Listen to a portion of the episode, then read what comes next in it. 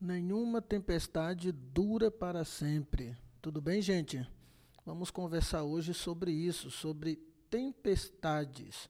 O Evangelho de São Mateus, capítulo 8, versículo 24, diz o seguinte: Eis que houve uma grande tempestade no mar, de modo que a barca estava sendo coberta pelas ondas.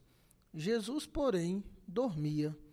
Esse versículo bíblico traz duas palavras que aparentemente não se combinam: tempestade e dormia. E diante das duas, Jesus era o protagonista. Após ser acordado pelos seus discípulos no meio da tempestade, eles que estavam apavorados, Jesus levantando-se, ameaçou os ventos e ameaçou também o mar, e, a, e daí fez-se uma grande calmaria mostrando aos que estavam com ele que a tempestade deveria a ele se submeter e não o contrário.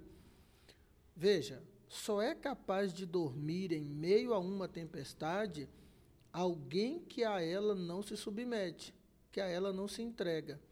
Quem não perde a esperança, quem acredita que nenhuma tempestade dura para sempre.